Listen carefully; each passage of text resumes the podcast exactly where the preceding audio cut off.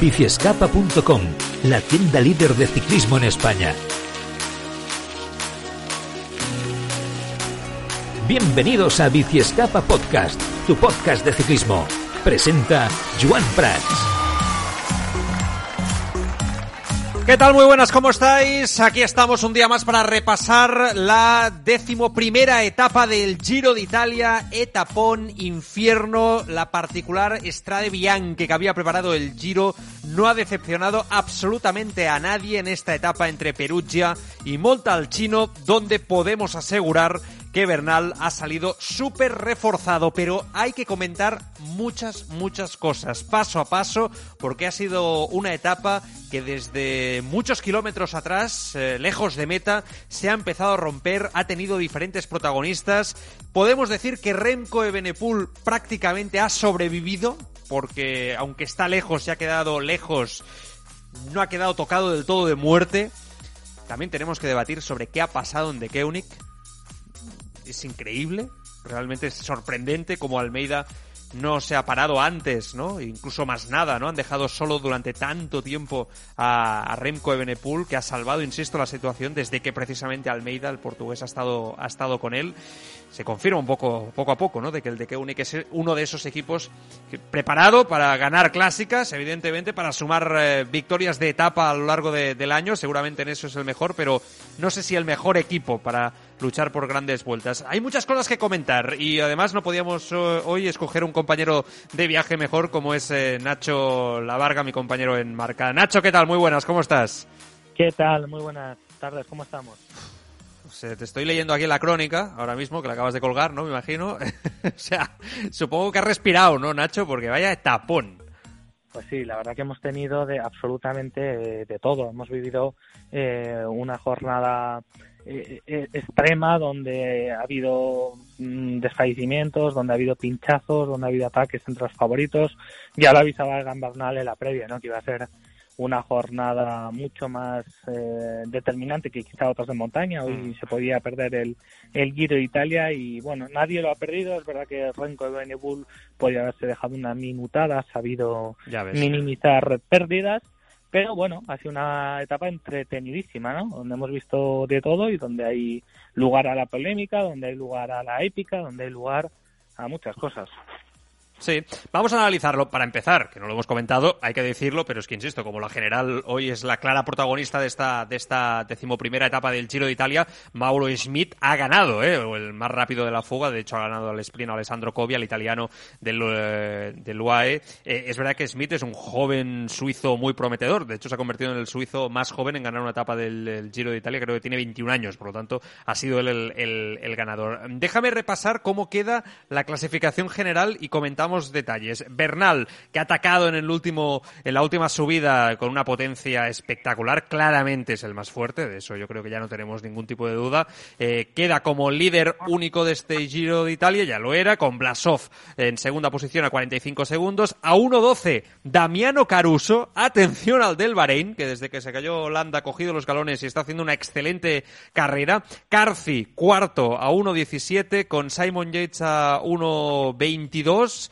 Bookman, que también hoy se le ha visto muy bien, de hecho ha hecho prácticamente ha llegado con Bernal a la línea de meta a 1.50. Remco Evenepoel, ahora lo decía Nacho, ha salvado el día, queda a 2.22, a 2.24 Julio Chicone, que ha sufrido bastante, Tobias Foss a 2.49 y Daniel Felipe Martínez queda a 3.15. Si no me equivoco, justo detrás, sí, Marsolé a 3.19 en decimoprimera posición. Eh, primero vamos, si te parece Nacho, con lo del de Keunig, eh, porque, bueno, primero tenemos que, analizar qué le ha pasado a Remco, que es difícil saberlo, yo creo que es muy complicado, puede ser lo de la jornada de descanso, que su cuerpo nunca ha estado habituado ¿no? a esa jornada de descanso y a vueltas de tres semanas, que es verdad que también pues él no competía desde la caída, la caída en Lombardía, que eso también puede sumar, y después el, el, desorden, vamos, me encantaría estar ahora mismo en un autobús del, de Koenig y escuchar lo que diría, lo que está diciendo Lefebvre, ¿no? actualmente a, a sus hombres, porque eso ha sido un descontrol absoluto.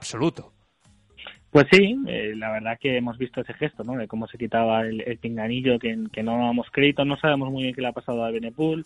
eh, yo creo que, que, le ha podido afectar el primer día de descanso, su primera vuelta grande, hay que recordar, y son sensaciones muy raras en, ese primer día de descanso, que encima vuelves a una etapa tan complicada como este, este rato, y luego yo creo que, que tampoco tiene, ¿no? pese a su juventud, pues esa capacidad para desenvolverse en, en carreras como la de hoy. Yo no creo que fuese tanta falta de fuerzas que seguramente pues no estaba al 100%, sino por un poco cúmulo de circunstancias, ¿no? Una etapa tan difícil, eh, se ha visto pues eso en, un momento delicado, ha tenido algún algún problema y encima le ocurre lo de Almeida que se ha ido por delante. Recordemos para para los oyentes que Almeida eh, está representado por Méndez, el agente de futbolistas, que no ha llegado a un acuerdo con Deconic para renovar para la próxima temporada y eso ha creado cierto mal ambiente dentro del equipo. Al final, al principio, en la previa, Almeida era el, el director, o sea, era el líder de, de la carrera. Luego, días cuando se perdió tiempo, pasó Benepool. Y bueno, todos estos son son ingredientes que nos han permitido ver esa polémica, ¿no? Luego hemos visto como, eh, como Almeida le ha esperado seguramente por una orden de equipo, pero luego le estaba desesperando, ¿no? Porque cambiaba el ritmo y Benepool no lo podía seguir. O sea, ahora toca escucharlo, la versión de cada uno, si es que hablan, para ver y saber qué ha ocurrido ahí realmente. Lefebvre, el, el director, ya lo dijo. Si alguno no quiere trabajar para el otro, que se vaya para casa. Lo dijo también en la previa.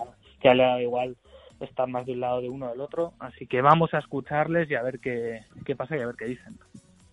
Acabas de dar un dato, yo lo desconocía esto de Jorge Méndez, eh, yo creo que, que muy bueno para los oyentes, ¿no? Para que entiendan la situación, porque, bueno, seguramente tiene mucho que ver, ¿no? Ya veremos. No, no, todo, todo, por supuesto, todo, todo tiene que ver. Al final Almeida era un poco el emblema también del equipo, después de lo que consiguió el año pasado en el, en el Giro de Italia, donde estuvo 13 días vestido de maglia, era un hombre pues muy importante ¿no? para, para las generales, junto con, con Renko, que no se sabe qué tipo de ciclista va a ser, porque puede ganar en todos los sitios, pero bueno, es un perfil diferente, también tienen a la Philip dentro del equipo y le, le habían ofrecido la renovación, y, pero el, este año precisamente se metió Méndez en el mundo del ciclismo con, con Almeida como uno de sus eh, ciclistas representados y lógicamente pidió más dinero, no se llegó a un acuerdo, no, no pudieron renovar y de ahí pues parte de este, de este lío, ¿no? De, líderes, de máscaras y de situaciones que han ocurrido durante toda la vida en el ciclismo, por otro lado. Sí. Mal compañero y Almeida, ¿no? Se puede decir claramente. No, no ha estado, bueno, vamos a... yo, yo, antes de juzgar nada me gustaría escucharlo. Porque porque igual ha sido Benepule que le ha dicho no ando, tira tú para adelante, que aún así él no debe hacer eso. Lo, ideal es que aunque tu jefe te diga que tires para adelante, tú te quedas, ¿no? Porque Almeida está cinco minutos en la general y igual podía meterse de alguna manera, aunque es muy complicado. Por eso yo creo que hay que escuchar, hay que escuchar a todas las partes para, para saber exactamente qué, ha ocurrido ahí, ¿no? Porque quizá se nos escape algo, aunque es verdad que, que lo que hemos visto ha sido muy claro. Sí. Bueno, eh, esto abre un debate, ¿no? Eh, ¿Es el de Keunig quizá, Nacho, el mejor equipo para el futuro de Remco y Benepuls si Remco definitivamente se acaba de construir como un ciclista para las grandes vueltas por la idiosincrasia que tiene el de Keunig, ¿no? A lo largo de, lo que busca, ¿no? Principalmente el, equipo a lo largo del año. Este es un debate también que quizá hoy no es el día para tenerlo, pero sí en forma de pincelada creo que en el futuro va a estar ahí, ¿no? Sí, es que De Koenig en ese sentido ha cambiado bastante el chip. ¿eh? O sea, quiere tener corredores para todas las disciplinas, para todo tipo de carreras. Y lo está demostrando con, con, pues, con el aire que quería darle a Almeida, con la incorporación de, de, de Benepul, que renovó cinco años antes de que el equipo renovase ayer, por cierto, para seis temporadas. O sea, mm. sin tener patrocinador ya le, le renovó por cinco años y quiere estar en las en las grandes vueltas, ¿no? Algo que en el pasado lo intentó, no le salió, pero ahora está decidido a, apostar también por ese tipo de carreras más allá de las clásicas, ¿no? Que es su cuoto habitual. Así que vamos a ver un Deconic gran dominador, pues como, como lo es el, el, Sí. Bueno, y ahí estoy, ¿no? Eh, y ahí nos vamos a parar. Eh, Bernal ha olido sangre y ha hecho muy bien o sea, yo creo que ha corrido de forma súper inteligente, mostrándose valiente. Se nota que en este tipo de, superficies, en este rato, ¿no? Se le se siente a gusto, seguramente por su pasado, ¿no? En la mountain bike. Ha visto que era una oportunidad única para, evidentemente, no sentenciar, pero ahora sí ya tener un margen importante respecto a sus eh, rivales. Recordemos, como he dicho antes, que queda 45 segundos de Blasov, que es segundo en la, en la general. va a ser difícil, Nacho, va a ser difícil. El Giro es una carrera de supervivencia, evidentemente puede pasar aún muchas cosas, una caída, un mal día, cualquier tontería te envía para casa o te complica la general. Pero es verdad que teniendo el equipo que tiene Egan Bernal y viendo cómo está corriendo, las piernas que tiene y sobre todo yo creo que, que, que, bueno, que, va con un plus por todas las críticas que ha recibido, ¿no? De, de, la lesión de la espalda el año pasado. Yo creo que va hipermotivado. Me da la sensación que, insisto, es un giro, puede pasar muchas cosas, pero va a ser difícil quitarlo de ahí arriba, ¿eh? Sí, va a ser muy difícil. Eh, es que le estamos viendo que, va muy sólido, que, está por encima del resto. Él, comentó ¿no? que necesitaría un minuto 30 segundos de cara a la crono de Milán pues, para sentirse ganador.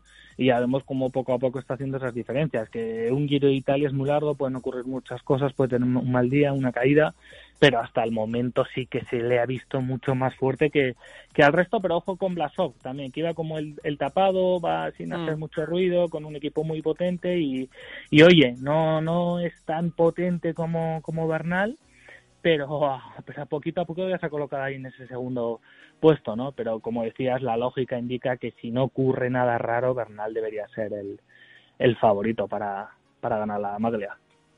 Claro, eso te iba a preguntar, ¿no? ¿Cómo Blasov quizá no tanto, porque está a 45 segundos y es una distancia corta, ¿no? Pero como los... Bueno, Damiano, Caruso, yo creo que estar ahí ya para él es un éxito, ¿no? Pero quizá gente que iba con objetivos más ambiciosos como Carthy, como Simon Yates, eh, no sé si decir a Bookman, ¿no? Pero bueno, vamos a ponerlo ahí también, que hoy sí, no, yo creo la, la, gran decepción yo creo que es Simon Yates, ¿no? Que sí que era el principalísimo favorito, incluso por delante de Bernal, porque este año estaba mejor y Bernal venía de no competir con los dolores de espalda, las dudas y demás y además ha tenido dos etapas que le iban muy bien, que fue la cuarta y la sexta, y no sé, y no solo no se la ha visto, sino que encima se la ha visto en, algún problema, ¿no? Entonces, bueno, también quizá esté cambiando de estrategia y prefiere ir de menos a más después de lo que le pasó en el Giro 2018, donde se derrumbó, pero todo hace indicar que, que no está, que no está en su mejor nivel.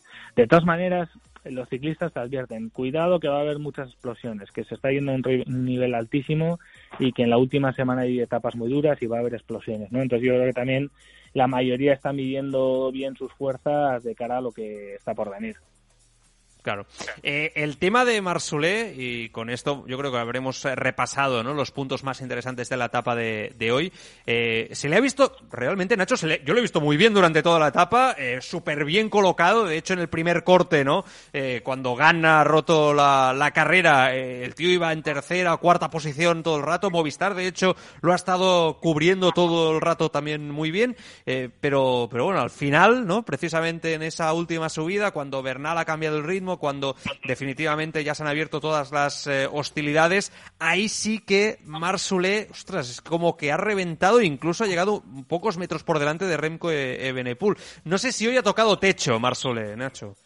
Bueno, hablábamos ayer con él en Radio Marca y decía que va a estar más, que está tranquilo, que, que, se encuentra en una buena condición, que está feliz por ser el líder del equipo, que está ahí metido en la general. Lo que pasa es que yo creo que hoy ha cometido un error. Yo creo que él se veía bien y ha medio atacado varias veces en los últimos kilómetros intentando hacer diferencia y al final eso le ha pasado factura y le ha acabado descolgando, ¿no? Yo creo que ha sido que, que ha calibrado mal y que no ha leído bien la carrera, pero yo creo que está en un buen momento. Otra cosa es que pueda optar al podio, que eso me parece muy exagerado. Él, se proponía un top 5 para irse con muy buen sabor de boca y un top 10 para pues para cumplir, ¿no? Yo creo que el top 10 lo va a, lo va a conseguir. Lo que pasa que, claro, yendo como líder de Movistar a, al Giro y, quedarte con un top 10, pues bueno, pues yo creo que es un objetivo. Yo preferiría una etapa, pero él ha, ha decidido ir a por la general, así que vamos a ver hasta dónde hasta dónde llega, pero para mí hoy se, se ha equivocado en la manera de, de leer la carrera. Hmm. Se queda 3.19, claro, está lejitos ¿eh? de, Bernal, eso seguro, a dos minutos y pico del podium, ¿no? Lo digo por tener objetivos un poquito más ambiciosos. Está lejos, la verdad. O sea, tendría, que, tendría que pinchar bastantes, ¿no? Los ciclistas que hay, que hay por delante. ¿Se nos escapa algún nombre, Nacho? Alguien que tú digas, oye, Joan, este no me lo has comentado y, oye, me ha, No, sí, lo, has comentado este un poco, lo has comentado un poco por arriba, ¿no? Caruso, que, que, está muy bien. Eh eh, optábamos a tener ahí a Pello Bilbao como líder del Bahrein después de, la caída de Mikel Landa, pero está claro que, el corredor transalpino pues, es un diésel, ¿no? Ya está en muchos top ten, es un, ciclista espectacular, además corre en caza, que eso siempre da alas y oye, pues se ha metido ahí de momento en el podio provisional y vamos a ver qué pasa con él, ¿no? Porque no tiene nada que perder y tiene muchísimo que ganar. Y es uno de esos ciclistas que es valiente, que tiene un equipazo y que, que ojo con él, que, que, ese tercer puesto tampoco debería ser una locura, ¿eh? Si, si lo pelea. Sí, sí, además que tiene ahora ya, podemos decir, un gregario como Pello Bilbao, ¿no? Que es un, vamos, un activo de super lujo, ¿no? Para, para ayudar al bueno de, Damiano. Bueno, pues eh, Nacho, te despido, me quedo yo comentando clasificaciones y cosas y maglias. Eh, muchas gracias como siempre y cuídate mucho, un abrazo. Un abrazo, muchas gracias. Gracias. Nacho Lavarga, que lo leemos como siempre en marca.com eh, y lo escuchamos también en Radio Marca y como siempre el hombre de ciclismo del mundo del mundo marca. Eh, me queda por comentar un poco lo que va a venir mañana, eh, que va a ser también interesante, ojito, porque etapa larga, 212 kilómetros entre Siena y Bagno di Romagna. Atención a esta etapa de mañana, poca broma poca broma porque si lo de hoy ha sido importante, si lo de hoy hemos disfrutado en el Esterrato con esta mini Estrade Bianche que ha preparado el Giro con 35 kilómetros de Esterrato, lo de mañana sin Esterrato eh, apunta a que puede ser otra etapa donde se rompan eh, también se rompa la carrera ya en distancias y diferencias importantes como decía ahora Nacho quizá alguna explosión. Desde Siena se cruza la región de Chianti hasta Florencia cruzan Ponte Emma eh, y luego Florencia y Sexto Fiorentino. A continuación comienzan pues eh, insisto una serie al final de, de recorrido muy interesante, una serie de subidas, el Monte Morelo con pendientes superiores al 15%, el paso de la Consuma eh, con una media de alrededor del 6%, el paso de la Calla con una media de alrededor del 5% y por último el paso del Carnallo con algunos tramos muy exigentes y pendientes de hasta el 14%, luego sigue el desafiante descenso de 5 kilómetros hasta meta. Siempre interesante cuando los finales del Giro de Italia pues son eh, así, ¿no? Con un descenso corto de 5 kilómetros, eh, e, etcétera, y que, y que, bueno, normalmente dan espectáculo. Hemos repasado la maglia rosa, eh, sabemos que Egan Bernal seguirá como líder mañana, evidentemente, con eh, Peter Sagan, Sagan, digo, siendo el líder de la Maglia Ciclamino, eh, tiene una ventaja importante, eh, 108 puntos por los 91 de Gaviria, un Sagan que hoy se le ha visto a intentarlo, yo creo que se ha dado un lujazo hoy, el bueno de Peter Sagan. Maglia Azzurra, que sigue como líder con eh, Geoffrey Bouchard, con, atención, Bernal, que se queda cerquita ya a tres puntos del ciclista del AG2R Citroën eh, Team eh, y la maglia blanca, con ese debate sobre la maglia blanca, ¿no? Y la juventud y esta nueva generación, pues que evidentemente, eh, atención, hay cambios, ¿eh? Porque Bernal sigue siendo el líder, pero el hombre que la va a llevar mañana no va a ser Remco Benepul, que hasta ahora era segundo y la llevaba él, sino que va a ser Alexander Blasov, segundo la general, que también entra como menor de 25 años en esta lucha, segundo a 45 segundos del bueno de Bernal. Bueno, pues esto es lo que tenemos, este giro súper emocionante súper bonito, con un Bernal que nos está dejando etapas para la historia, súper épicas, súper chulas y que nosotros nos lo estamos pasando de maravilla aquí en Bici Escapa Podcast. Cada día después de la etapa del Giro, el resumen lo comentamos aquí como siempre y los lunes, el podcast habitual, el programa largo en todas las plataformas de podcasting. Mañana, más Giro, más batalla, Mayas, mucho más espectáculo. Adiós. Porque te gusta mirar a la vida encima de una bicicleta. Te mereces la bici de tus sueños al mejor precio. Bici Escapa, un mundo de bicicletas. Hazte con todo tipo de bicis, accesorios, rodillos, vestuario, el mejor servicio y atención siempre con los mejores profesionales, las mejores marcas y los mejores accesorios en nuestras tiendas en Sabadell con más de 1500 metros cuadrados y en Girona con 800 metros cuadrados y también en biciescapa.com con servicio de entrega en 24-48 horas. La mayor exposición de bicicletas eléctricas del mercado. Más de mil bicicletas en stock un mundo de bicicletas en Bici Escapa. ¿Todo el día chupando rueda? Este es tu podcast, Bici Escapa Podcast